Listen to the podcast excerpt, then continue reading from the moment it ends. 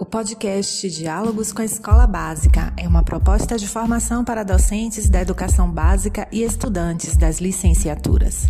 O objetivo é dar voz e escuta aos docentes para que veiculem os saberes e dilemas do cotidiano da escola, suas práticas e situações de aprendizagem da docência. Olá, sejam bem-vindos a mais um episódio do podcast Diálogos com a Escola Básica. Eu sou Neuza Lima, estudante do curso de licenciatura em Pedagogia da Universidade Estadual de Feira de Santana, UFS, do sétimo semestre. E eu sou Natália Silva, também estudante do sétimo semestre do curso de licenciatura em Pedagogia da UFS. E o podcast de hoje tem como objetivo conhecer, identificar, refletir e contribuir com os docentes da educação básica e futuros docentes discutindo sobre a melhor forma de lidar com os conflitos na sala de aula. Neste diálogo, abordaremos sobre os conflitos em sala de aula, a partir do eixo escuta-acolhimento e os conflitos na sala dos anos iniciais da educação básica. Essa discussão acontece a partir do componente de estágio dos anos iniciais, em que discutimos temas importantes para a docência no estágio remoto no semestre de 2020.1. Para dialogarmos sobre isso, Convidamos a professora Késia Alves, da Educação Básica, formada em licenciatura em Pedagogia pela UEFES, atuando no Centro de Educação Básica, SEB, como professora do quinto ano das séries iniciais. Diante dos fatos apresentados, qual a importância de mediar conflitos em sala de aula, Proquésia? A importância é extrema, né? A gente, enquanto professor, estando em sala, um ambiente de sala de aula, sempre vão haver conflitos. Então, mediar estes conflitos faz parte da nossa prática, né, da nossa didática, precisa fazer parte da didática, porque está presente na sala de aula. Mediar esses conflitos e conseguir né, caminhar por eles e trazer soluções para eles, né, extremamente importante.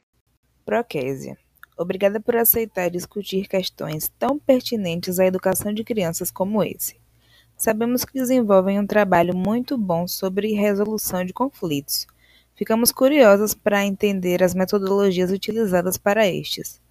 É, como vocês organizam? É, são iguais para todas as crianças? Então, no ambiente de sala de aula, a gente sempre vai ter várias é, formas e metodologias de resolução de conflitos. No SEB, especificamente, nós, enquanto escola, enquanto equipe gestora de professores, nós aderimos à metodologia, primeiro da, de trabalhar né, os sentimentos, a convivência em sala de aula, e também a gente atua com a assembleia de classe. A intencionalidade principal de todas as metodologias que a gente utiliza é sempre pautada no desenvolvimento moral, moral e crítico da criança, né? Para que ela consiga se desenvolver, principalmente na autonomia, para que ele caminhe para uma autonomia, onde ele não precise tanto de um adulto para resolver os conflitos dele. Então, o nosso principal é, foco é mesmo pensando na autonomia daquela criança. Acreditam que disciplina é o aluno quieto, bom aluno, comportado, obediente e cumpridor de tarefas. Porém, Vasconcelos 2007 aborda que é preciso tomar muito cuidado com essas afirmações, uma vez que pode rotular os alunos, tornando-os passivos no processo de aprendizagem. A prática docente, o trabalho que o professor faz em sala de aula, tem relação direta com a disciplina ou com a indisciplina dos alunos? Eu acredito que a indisciplina é uma maneira da criança se comunicar com a gente, né? É uma forma dela dizer que tem algo ali que está doendo, tem algo ali que está machucando, tem algo que precisa ser visto, ser olhado. É claro que é, para isso também requer do professor uma escuta sensível, um olhar atencioso, né? Para a gente conseguir fazer isso. E até mesmo um, um, certo exercício de paciência, porque geralmente os alunos que a escola e os professores taxam de disciplinados são aqueles alunos que requerem um pouco, requerem, né, um pouco mais de atenção. Mas eu não acredito que disciplina seja ótimo e disciplina seja horrível. Eu acho que as duas coisas são formas da criança, são meios, né, da criança se comunicar. Porque também aquele aluno que às vezes a gente vê é, quietinho, calado, passivo, isso também não quer dizer que esteja tudo bem com ele, né? Pode ser também que ele esteja revelando algo ali no silêncio. E às vezes a criança agitada, né, como a gente fala, esteja tudo bem, é só o jeito dela de ser. Eu acho que a gente só precisa aprender a dividir isso, né? O que é de fato indisciplina e o que é de fato mau comportamento. Bom, falamos sobre conflitos, mas não podemos deixar de abordar sobre o acolhimento, uma vez que esse é imprescindível no ambiente escolar. Como pensar em conflitos e acolhimento nesse processo de resolução? A senhora poderia falar de quais princípios são importantes nessa relação entre acolhimento e conflitos? Em relação ao acolhimento, uma das principais né, bases é mesmo é, tornar o ambiente de sala de aula um ambiente confortável e seguro para os alunos. Um ambiente onde ele possa se sentir é, de fato seguro e confiável, onde ele possa se abrir, ele saber que ele vai poder falar, que ele vai poder dialogar, que ele vai ser ouvido, principalmente. Né? Eu acho que um dos princípios mais importantes do, do, do, acolhimento, da acolhida é isso, né? É você ser ouvido, é você ter a sua fala valorizada, ter sua, o seu lugar, né, é, valorizado. Então, colocar o aluno nesse lugar, né, de direito à fala, de ser escutado, é muito importante para a acolhida, porque a partir desse lugar, desse pavimento, né, dessa base de, de, de saber que eu posso falar, é a partir daí que o aluno passa a se colocar, passa a se sentir de fato é, forte, né? Para poder abrir a boca e falar o que sente, falar o que pensa. Um dos pontos que nos chamou bastante atenção no encontro dirigido foi a assembleia de classe. Como foi possível perceber que esse método poderia dar certo? Pode nos falar um pouco sobre esse processo?